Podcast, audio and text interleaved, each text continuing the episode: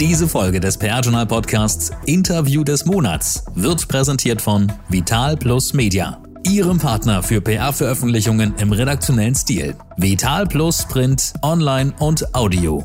Im Web vitalplus.info. Hallo und herzlich willkommen zum Interview des Monats des PR-Journals. Ja, der Januar ist so gut wie vorbei, 31. Januar heute.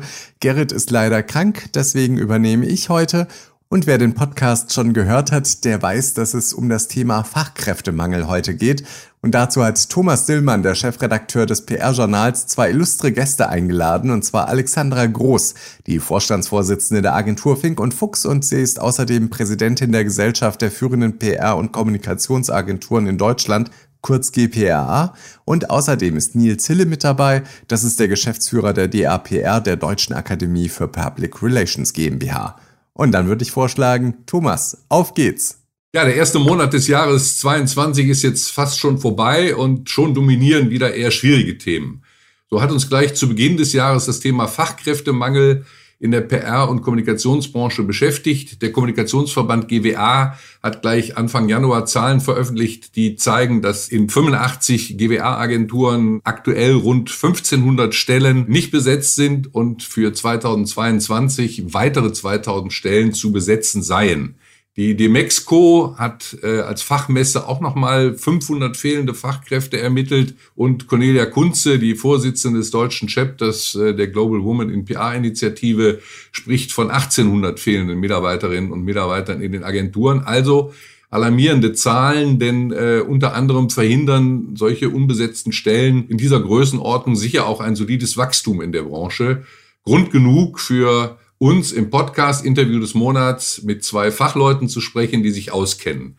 Ich begrüße sehr herzlich in unserem Podcast Alexandra Groß, die GPRA-Vorsitzende und CEO der Wiesbadener Agentur Fink und Fuchs. Sie beschäftigt sich schon qua Amt in der GPRA mit der Entwicklung am Personalmarkt und wird uns ihre Sicht der Dinge vorstellen. Weiterer Gast in diesem Podcast ist Nils Hille, der Geschäftsführer der Deutschen Akademie für Public Relations, kurz DAPR seit 2016, damals als Geschäftsleiter, seit 2019 dann als Geschäftsführer, bildet er mit seinem Team Fachkräfte für den PR- und Kommunikationsmarkt aus. Beide Gesprächspartner, so denke ich, wissen, wo der Schuh drückt, wie der Bedarf am Markt aussieht. Beide kennen die Ursachen für die aktuelle Situation und können vielleicht auch Perspektiven aufzeigen, wie man die Situation verbessern kann. Hallo Frau Groß, hallo Herr Hille. Hallo Herr Dillmann. Hallo Herr Dillmann. Ja, vielen Dank, dass Sie Zeit für uns haben. Und äh, ich möchte gleich die erste Frage an Sie richten, Frau Groß. Wie beurteilen Sie die Situation? Fehlen wirklich so viele Fachkräfte? Können Sie das so bestätigen? Ist das auch Teil Ihrer Erfahrung? Also man muss sich ja immer erstmal überlegen, wie kommen so Zahlen zustande. Ähm, Sie, Herr Dillmann, haben es ja gerade auch in der Vorrede gesagt. Jeder wartet da mit einer etwas anderen Zahl auf, äh, die mit Sicherheit auch jeweils ihre Berechtigung hat. Davon Alarm zu sprechen oder von einem neuen Ereignis, dass wir plötzlich händeringend nach Leute suchen, das ist ja nicht so. Also ich würde die Alarmstimmung gerne rausnehmen aus dem Ganzen und eher drauf gucken, was machen denn eigentlich alle, die ähm, offene Stellen haben oder die addieren und zusammenzählen. Was passiert denn da eigentlich? Äh, was tut man denn? um dagegen anzugehen, weil das ist ja auch nichts, das man ad hoc lösen kann, sondern es ist ja eine langfristige Geschichte und wir reden seit 20 Jahren schon über Fachkräftemangel und nicht zuletzt auch in unserer Branche. Herr Hille, das war jetzt so das Eingangsstatement von der Frau Groß. Wie sehen Sie das? Stimmen Sie zu? Würden Sie auch Alarm rausnehmen oder beschreiben Sie einfach aus Ihrer Sicht, wie Sie es sehen? Ähm, ja, ich würde nicht ganz den Alarm rausnehmen, obwohl Alarm auch wirklich ja äh, vielleicht nicht der richtige Begriff ist, sondern eher es ist eine große Herausforderung und ich habe den Eindruck, was ich so mitbekomme auch, dass die Herausforderung auch eher immer größer wird. Ein bisschen erschreckend natürlich eigentlich zu hören, wenn Alexandra Groß, wenn Sie sagen, äh, das ist seit 20 Jahren das Thema, dann fragt man sich manchmal schon, was in den 20 Jahren bisher gelaufen ist und was hätte vielleicht laufen sollen. Also was ich sehr stark mitkriege und was mich dann doch schon ein bisschen alarmiert, ist, dass ich von auch sehr großen Unternehmen, wenn wir jetzt mal zum Beispiel äh, den Nachwuchs rausgreifen, höre, ähm, dass die Probleme kriegen, gute Leute zu finden, die in deren Trainee-Volo-Programme äh, gehen wollen. Also sie kriegen noch Bewerber, auch zum Teil äh, sehr viele, aber was dann auch die Qualifikation angeht und was die Auswahlmöglichkeiten angeht, geht das da auch zurück. Und das ist ja ein Phänomen, was es vielleicht bei den Agenturen schon ein bisschen länger gibt, was aber bei den großen bekannten Unternehmen eher in den letzten Jahren noch überhaupt nicht das Thema war. Und das finde ich dann schon ein bisschen alarmierend, wenn ich höre, dass dort es auch Probleme gibt, Trainee-Ausschreibungen länger laufen als gewöhnlich, um überhaupt an gute Leute, an guten Nachwuchs zu kommen. Das war aber jetzt eher die Sicht aus Richtung der Unternehmen. Ist das richtig, Herr Hele? Das war jetzt mehr die Sicht aus der Richtung der Unternehmen, aber von den Agenturen, Alexander Groß hat gesagt, oder Sie haben es auch gesagt, es gibt natürlich schon eine Menge offene Stellen, die wir auch wahrnehmen. Es gibt viele Anfragen auch in unserer Richtung, ob wir jemanden kennen, ob wir jemanden wüssten auf allen Leveln. Ähm, das hat schon sehr stark auch nochmal zugenommen in den letzten, sag ich mal, zwölf bis 24 Monaten. Deswegen möchte ich, Frau Groß, Sie nochmal ansprechen. Selbst wenn wir den Alarm rausnehmen, dann bleibt ein Mangel. Wie wirkt sich das konkret aus? Also wie, wie zeigt sich das bei Ihnen im Agenturmarkt, in den äh, Agenturen der GPA-Mitglieder? Was nehmen Sie da wahr? Mhm. Also ich habe auch in Vorbereitung auf das Gespräch heute nochmal und weil das Thema ja im Moment virulent ist, auch mit ein paar Agenturkolleginnen und Kollegen äh, gesprochen und die sehen das ähnlich. Grund für Alarm gibt's nicht, aber natürlich äh, haben alle auch offene Stellen und ich sage mal, die Herausforderung, äh, die, die wir haben, ist, dass die Stellen einfach ein Stück länger offen bleiben, bis man dann den richtigen Kandidaten gefunden hat. Also so diese schnelle Stellenbesetzung, ähm, wie man sie vielleicht von vor vielen, vielen Jahren noch kannte, das gibt es so in dieser Form nicht mehr. Man braucht als Agentur einfach etwas mehr Geduld. Das ist so das eine, was die zeitliche Komponente betrifft. Und das zweite sehen wir natürlich schon, dass auch die gehaltlichen Anforderungen diese Entwicklung einfach mitgehen. So, und äh, da ist man einfach gefordert, an beiden Seiten einen guten Ausgleich zu finden. Und das ähm, endet äh, in der Tat dann einfach meistens darin, dass äh, die Stelle etwas länger offen ist. Mhm. Können Sie das mit dem Gehalt noch mal etwas ausführen? Ich möchte das nicht zum Schwerpunkt unseres Gesprächs machen, aber Sie haben es jetzt angesprochen. Also konkret, wie wirkt sich das aus? Werden einfach äh, Neuzugänge teurer? Ja, also grundsätzlich äh, einmal vorweggeschickt, natürlich ist es immer zu begrüßen, dass ähm, das Gehälter sich auch ähm, über die Zeit weiterentwickeln. Das ist ja auch gut so. Im Moment äh, befinden wir uns ja in einem viel zitierten Arbeitnehmermarkt, äh, wo so das Kräfteverhältnis sich ein klein wenig verschoben hat. Und das wirkt sich natürlich auch bei der Gehaltsverhandlung ein Stück weg aus. Aber auch das hat seine Grenze. Ne? Also man kann nicht einfach zu große Forderungen stellen und dann darauf hoffen, ähm, bevor jemand gar niemanden findet, nimmt er auch einfach sehr sehr teure Kandidaten mit an Bord. Also da sind wir nicht. Das wird so auch nicht stattfinden, aber man merkt schon, dass die Gespräche da eine andere Dynamik bekommen haben. Mhm. Um das nochmal zu konkretisieren, äh, nochmal an Sie kurz vor Groß die Frage und dann an Sie, Herr Hille. Welche Wahrnehmung haben Sie in Bezug darauf, welche Fachkräfte fehlen? Also welche Art von Mitarbeiterinnen und Mitarbeiter sind denn jetzt so stark gesucht? Geht es da um Spezialisten? Geht es um Berater? Geht es um Branchenexperten? Also was suchen Sie? Auch da, also eine, eine Querschau mal über die, die Agenturen, die jüngst da auch ein paar Einblicke äh, gegeben haben. Also gesucht wird in allen Bereichen. Aber es ist jetzt zumindest so bei mir auch nicht angekommen und auch in meinem eigenen Arbeitsalltag nicht so, dass es eine bestimmte Spezialkategorie an Positionen überhaupt nicht zu besetzen ist und andere dafür besser. Also das zieht sich einmal horizontal quer durch, einfach weil die Agenturen mit sehr viel Aufträgen versehen werden, die aufwachsen wollen und äh, Kommunikation auch einfach ein sehr breites Feld geworden ist, so dass man in allen unterschiedlichen Bereichen an gutem Personal interessiert ist. Also ich kann da jetzt keinen größeren Schwerpunkt erkennen. Ich weiß, vor ein paar Jahren hat man sich um die ganzen Digitalos gestritten, aber ich denke, der Markt ist da inzwischen auch ähm, etwas besser aufgestellt. Und was letztlich auch, und das gilt eigentlich für alles rund um Kommunikation, darauf zurückzuführen ist, dass wir ein nie dagewesenes Angebot an Kommunikationsausbildung im Moment haben. Die Ausbildungsgänge oder die Studiengänge vor allem, die sind ja auch gut besucht und besetzt. Also das Angebot ist schon da. Ne? Ja, da kommen wir gleich noch zu. Vielleicht nochmal, Herr Hiller, an Sie. Welche Wahrnehmung haben Sie? Welche Art von Fachkräften fehlen? Also ich würde da Frau Groß absolut recht geben. Das ist querbeet durch alle Gewerke, alle Bereiche der Kommunikation. Äh, das merkt man auch. Also ich sag mal so, wenn ich mit äh, zehn Kommunikationschefinnen spreche, höre ich äh, zehnmal auch einen anderen Bedarf, den die gerade haben. Sei es mal auch wirklich in den Klassikern wie Text, wie Konzeption und geht dann hin bis sehr spezialisierte Digitalexpertinnen. Also das würde ich unterstreichen, dass es sehr vielfältig ist, was gesucht wird am Markt. Hm. Ja, kommen wir mal vielleicht äh, zu den Ursachen dieses Mangels an, an Fachkräften. Das Thema Ausbildung, Frau Groß, haben Sie schon angesprochen. Äh, ich möchte, bevor wir darauf kommen, vielleicht noch mal ganz gezielt fragen nach der Bedeutung, die jetzt die Corona-Pandemie seit zwei Jahren da hat. Ich glaube, in Horizont stand, dass quasi damit eine ganze Bachelor-Generation jetzt erstmal ausgefallen ist. Ist Corona da ein Beschleuniger der Negativentwicklung zunächst mal gewesen? Und dann natürlich die Frage, welche weiteren Ursachen gibt es? Naja gut, es wurde ja trotzdem weiter studiert, äh, halt unter anderen Vorzeichen. Also das, das ist für mich so das eine.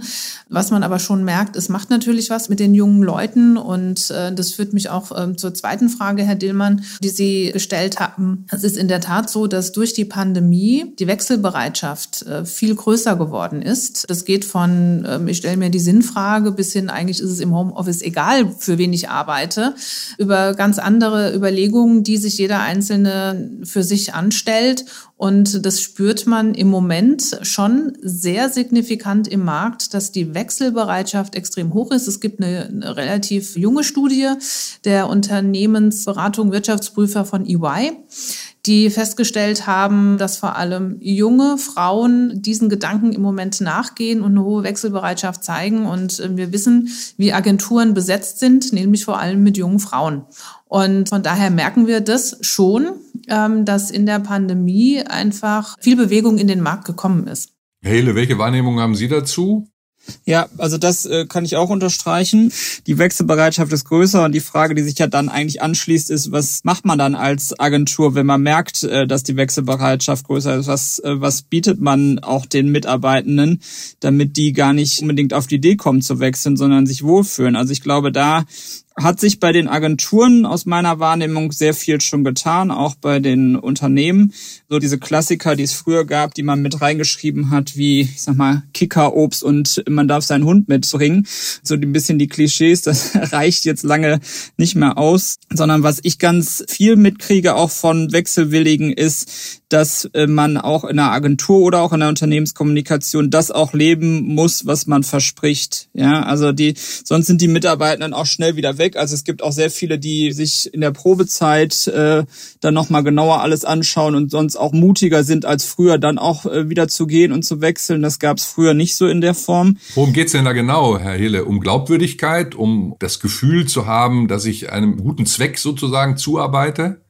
Ja, das ist ein größeres Thema. Auch gerade beim Nachwuchs merken wir das. Also manchmal hat ein Start-up in Berlin und dann ist es nicht die Gehaltsfrage, sondern das nachhaltige Thema ist vielleicht da als der Großkonzern, der vielleicht in einer Branche arbeitet, wo der Nachwuchs sehr kritisch drauf guckt. Das ist das eine. Aber was grundsätzlich, glaube ich, gilt, ist wirklich das Thema der Flexibilität, soweit der Arbeitgeber ermöglichen kann. Ja, also, also Flexibilität von Arbeitszeiten. Arbeitszeiten von nicht nur Homeoffice, darstellen über irgendwelche Kanäle, sondern auch dann wirklich ermöglichen, äh, soweit es möglich ist und nicht doch die Erwartungshaltung zu haben, dass die Leute alle ins Büro kommen sollen. Jetzt mal natürlich Corona-Hochzeiten vielleicht auch ausgeblendet, wo es gar nicht geht. Das ist ein Thema, was viele umtreibt, dadurch auch die Möglichkeit zu haben, auch mal in Abendstunden oder wann auch immer zu arbeiten, um sich besser mit seinem eigenen Leben zu vereinbaren, wenn es möglich ist, kommt ja auch immer natürlich auf die Arbeit an. Das sind schon so Punkte, die eine große Rolle spielen. Und dann auch der erste Eindruck. Ja, also wie oft höre ich heute immer noch, dass ein Einstellungsprozess ewig dauert und in der Zeit natürlich man sich dann auch fragt, ja, wenn die jetzt hier schon zwei bis drei Monate brauchen, um mich einzustellen, vielleicht sind das auch nicht die richtigen, wo ich arbeiten möchte oder ich gucke mich in der Zeit nochmal um. Das ist jetzt natürlich nicht bei allen so, aber das äh, ist auch oft noch eine Situation, die wir zurückgespiegelt kriegen. Aber Frau Groß, da sind Agenturen doch aus meiner Sicht klar im Vorteil. Also das geht doch eigentlich immer recht zügig und bezogen auf die Punkte, die wir vorhin genannt haben, Agenturen haben doch in den vergangenen Jahren sehr viel dafür getan, Mitarbeiterinnen und Mitarbeiter zu binden, spezielle Karriereperspektiven aufzuzeigen und haben auch an ihrem Personalmanagement insgesamt gearbeitet. Da glaube ich, hat man doch gegenüber Unternehmen einen gewissen Flexibilitätsvorteil und man geht individueller mit den Bedürfnissen der Mitarbeiterinnen und Mitarbeiter um, oder? Sie haben meine Antwort quasi schon vorweggenommen, aber ich würde gerne noch mal eins ähm, voranschicken. Also es ist, finde ich, immer eine sehr komplexe Angelegenheit von Agenturen als solches zu sprechen. Ich kann jetzt nur für die ähm, Agenturen reden, die in der GPA organisiert sind, in der Gesamtschau.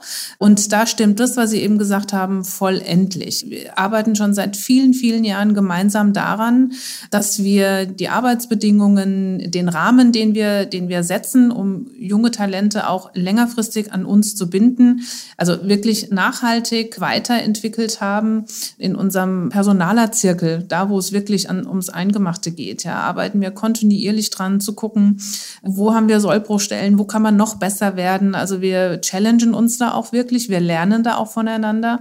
Und äh, man sieht es immer sehr schön in dem Arbeitgeber-Report, der jetzt auch in der nächsten Auflage ähm, im Februar wieder erscheinen wird, wie da die Entwicklungskurve weiter nach vorne geht. Ich kann allerdings nicht für alle anderen Agenturen sprechen. Und da sind wir halt in der Alltagswirklichkeit angekommen. Und ich bin überzeugt davon, auch hier zeigt sich ein sehr diverses Bild. Es gibt ähm, viele Agenturen, die sehr viel richtig und Gutes tun, um ihre Mitarbeiter zu binden. Aber es gibt auch ausreichend Agenturen, die da andere Ansätze haben.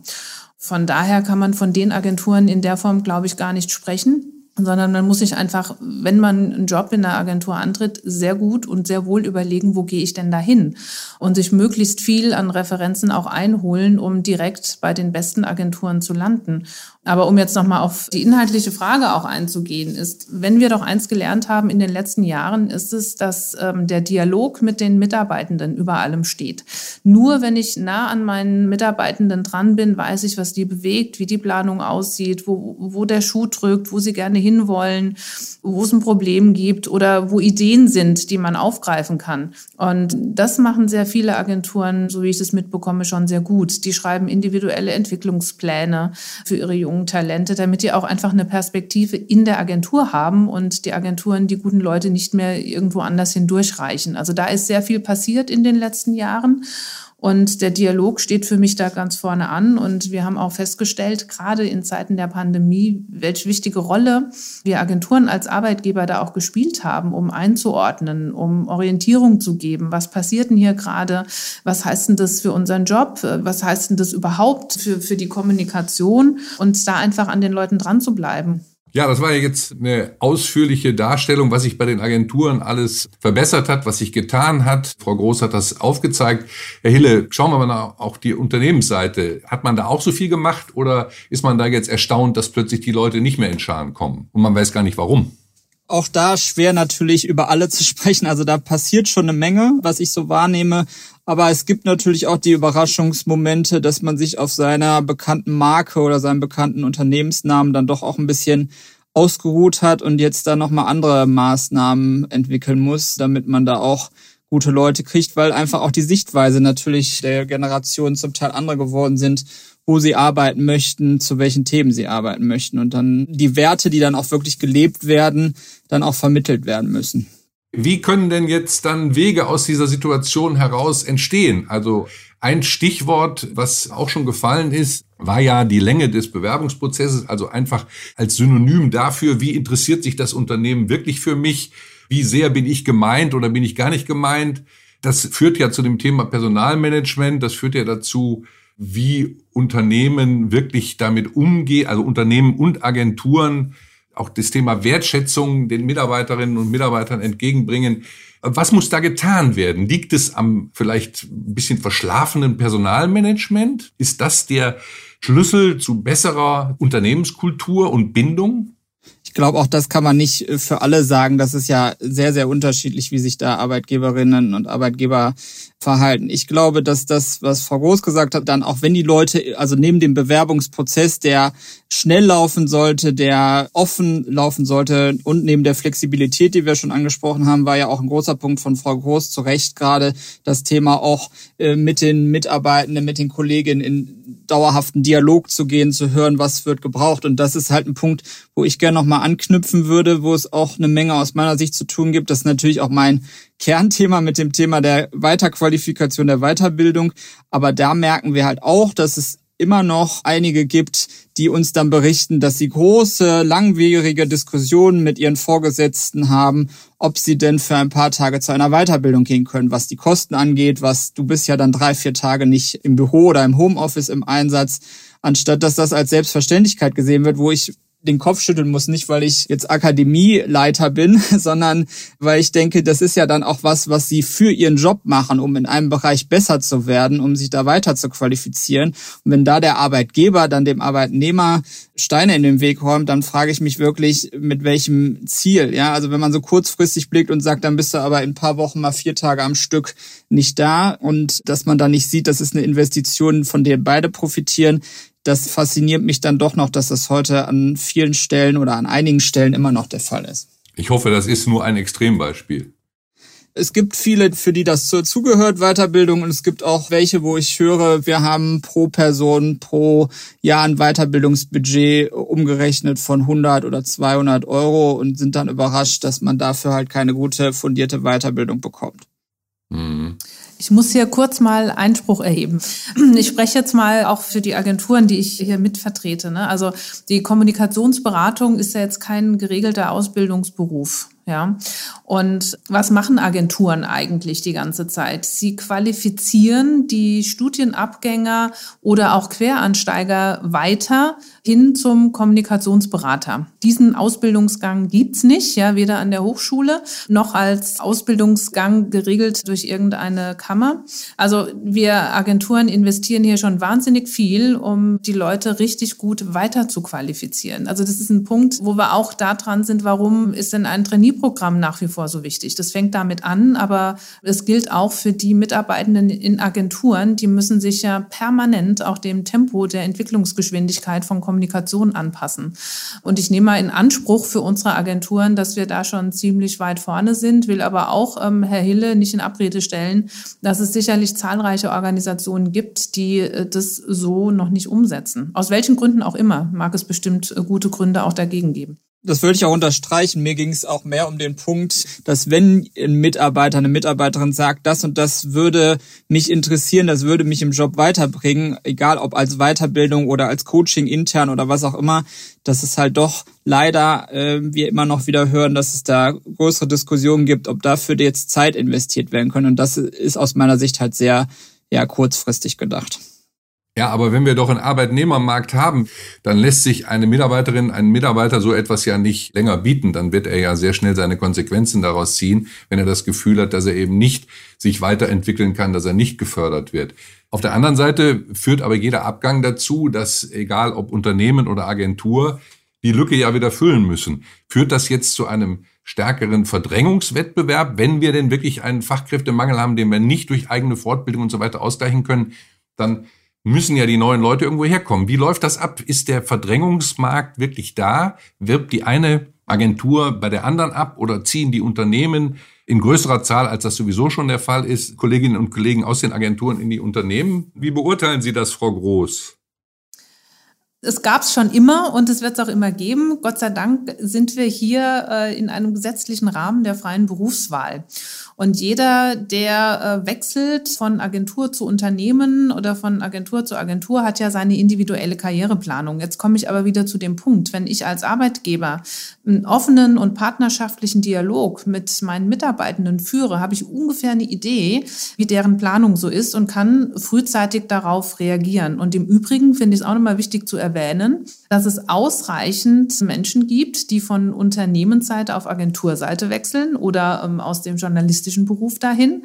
Also das geht in beide Richtungen. Das ist ja keine Einbahnstraße. Und neben dem Partnerschaftlichen, was ich tun kann, um einfach die Mitarbeiter viel länger an mich zu binden, dass sie eben nicht nach zwei, drei Jahren äh, woanders hingehen, einfach weil es der Karriere gut tut, müssen einfach Agenturen und generell auch Unternehmen noch viel stärker an ihrer Arbeitgebermarke arbeiten. Also zu gucken, wie müssen wir uns da weiterentwickeln und eben nicht, und jetzt sind wir an unserer Ausgangsfragestellung, sagen, na ja, der Fachkräftemangel ist an allem schuld. Ich glaube, jeder Einzelne kann in der Alltagsrealität, in der Agentur doch viel an, auch an kleinen Dingen tun, um genau da stärker zu investieren und jeden Tag etwas besser zu werden. Also ich kann daran nur appellieren. Jeder hat auch so die Möglichkeit und es sind so Sachen wie, dann gehe ich an die Universitäten und ähm, binde mich schon oder suche mir schon früh den Kontakt auch zum Nachwuchs, äh, den wir ja alle irgendwie dringend brauchen, ähm, weil da ja auch ganz viel neues Wissen und Kompetenz entsteht, das für uns als Agenturen ja auch wichtig ist. Ne? Das nur mal um ein Beispiel zu nennen. Und darf ich noch einen Satz sagen, Herr Dillmann, zum Thema ja. Professionalisierung im HR-Bereich? Ähm, also ich bin der Meinung, und ich kann das auch für die GPA-Agenturen sagen. Also der Professionalisierungsgrad, der ist da schon recht hoch. Aber wir müssen weiter investieren, weil Mitarbeiter zu binden, die zu entwickeln, individuelle Entwicklungspläne zu schreiben, so dafür braucht man nicht nur Kapazitäten, sondern auch gut ausgebildete Personalfachleute. Und auch dieses Investment ist wahnsinnig wichtig, um das richtig gut zu machen. Es ist kein Nebenjob, mich um die Mitarbeitenden in meiner Agentur zu kümmern. Sowas ist eine Hauptaufgabe und braucht einfach professionelle Experten, die das auch von der Pike auf gelernt haben. Äh, Herr Hille, stehen da Unternehmen besser da, was diesen Bereich angeht? Ähm, ich glaube, nein. Da müssen beide genau das, das tun. Sie haben äh, zwar natürlich zum Teil gute HR-Bereiche, da stehen sie dann besser da vielleicht als die Agenturen, die da noch nicht äh, rein investiert haben. Einige haben das ja auch schon getan, wie Frau Groß richtig sagt. Ich möchte aber gerne noch mal auf einen anderen Punkt eingehen, weil dieses Individuelle, was Frau Groß gerade genannt hat, würde ich gerne noch mal unterstreichen, auch mit dem Punkt der Offenheit. Also der Offenheit für sei es neue Einstiegsmodelle, sei es auch für Quereinsteiger, wenn sie entsprechend natürlich einen Teil Kompetenz auch schon mitbringen, mit der man dann oder auf die man aufbauen kann. Ja, also wir merken doch sehr häufig noch, wenn es um kreative Einstiegsmodelle, duale Einstiegsmodelle gibt, dass Arbeitgeber weniger als bisher, aber immer noch viele noch zurückrutschen und sagen, das haben wir ja noch nie so gemacht, ist trotzdem immer noch äh, trotz des großen Mangels dann zum Teil an neuen Leuten ein großes Argument, erstmal was nicht zu tun. Ja, also da eine Kreativität und Offenheit zu wagen, auch mal zu gucken, wie man anders Leute für sich gewinnen kann und einen Einstieg schaffen kann und genauso halt auch in Richtung der Quereinsteiger zu gucken und sich da ein bisschen offener zu zeigen und zu gucken, okay, die bringen noch nicht vielleicht alle Qualifikationen mit. Ja, das ist auch oft ein großes Thema. Da gibt es dann einen riesen Anforderungskatalog an Leute, die man sucht und doch zu gucken, okay, bringen die Kernkompetenzen mit, ja, und kann ich die anderen Kernkompetenzen oder weiteren Kompetenzen, die ich benötige für diese Position, die ich dann da äh, jemanden geben würde, gibt es die nicht auch über andere Möglichkeiten, sei es der Weiterbildung oder des internen Coachings oder welche Modelle auch immer, nicht auch dann drauf schaffen, ja, also da merke ich trotz des Arbeitsmarkts häufig noch so dieses, das passt nicht hundertprozentig überein mit dem, was wir suchen, also ich glaube, da muss ich äh, bei beiden Punkten, die ich jetzt genannt habe, wirklich eine größere Offenheit und Flexibilität auch zeigen. Also ich höre heraus, dass Sie beide auch im Grunde die HR-Abteilungen mit in die Pflicht nehmen. Die Geschäftsführung alleine wird es nicht schaffen, HR alleine auch nicht. Aber Ihr Appell, wenn ich das richtig zusammenfasse, die Personalverwaltung muss sich hin zu einer Personalentwicklung verändern damit man eben es schafft, äh, eine größere Anziehungskraft für jüngere Leute zu schaffen, überhaupt als Arbeitgeber attraktiver zu werden und äh, so eben weiterzukommen. Letzte Frage an Sie beide. Frau Groß, wenn wir uns jetzt in zwei Jahren, um mal einen mittelfristigen Zeitraum zu nennen, wieder unterhalten, wie hat sich der Markt, der Fachkräftemarkt bis dahin entwickelt dann? Also ich glaube immer noch fest daran, dass sich auch ähm, die Aus- und Weiterbildungsmöglichkeiten äh, auch weiterentwickeln und noch mehr Interessierte aufnehmen. Und das gilt im Übrigen auch äh, für Quereinsteiger. Ich glaube aber auch, dass sich die Aufgaben in der Kommunikation für Unternehmen und dann dadurch auch für Agenturen auch immer mehr werden und auch immer größer werden. Das Volumen sich da verändern wird. Also wir werden immer ein Stück äh, hinter der Welle sein und es wird nie genug an guten Kommunikationsexperten geben, einfach schon deswegen, weil die Aufgaben auch immer mehr werden. Ja, prima. Dann haben wir jetzt im Podcast-Interview eine Tour de Raison gemacht. Wir haben den Fachkräftemangel aus verschiedenen Perspektiven beleuchtet und auch ein paar Wege aus der Situation heraus aufgezeigt. Dafür möchte ich mich herzlich bedanken bei Ihnen, Frau Groß, bei Ihnen, Herr Hille. Vielen herzlichen Dank und vielleicht sprechen wir dann in zwei Jahren wieder und schauen dann zurück, wie unsere Prognosen ausgesehen haben. Ja, vielen Dank Thomas Dillmann und natürlich auch an deine Gäste. Die nächste Folge des PR-Journal Podcasts, die gibt es dann wieder am 24. Februar. Die dann auch wieder mit Gerrit. Bis dahin dürfte er wieder fit sein. In diesem Sinne, gesund bleiben. Bis dann. Tschüss. Diese Folge des PR-Journal Podcasts Interview des Monats wurde präsentiert von Vital Plus Media, Ihrem Partner für PR-Veröffentlichungen im redaktionellen Stil. Vital Plus Print, Online und Audio. Im Web vitalplus.info.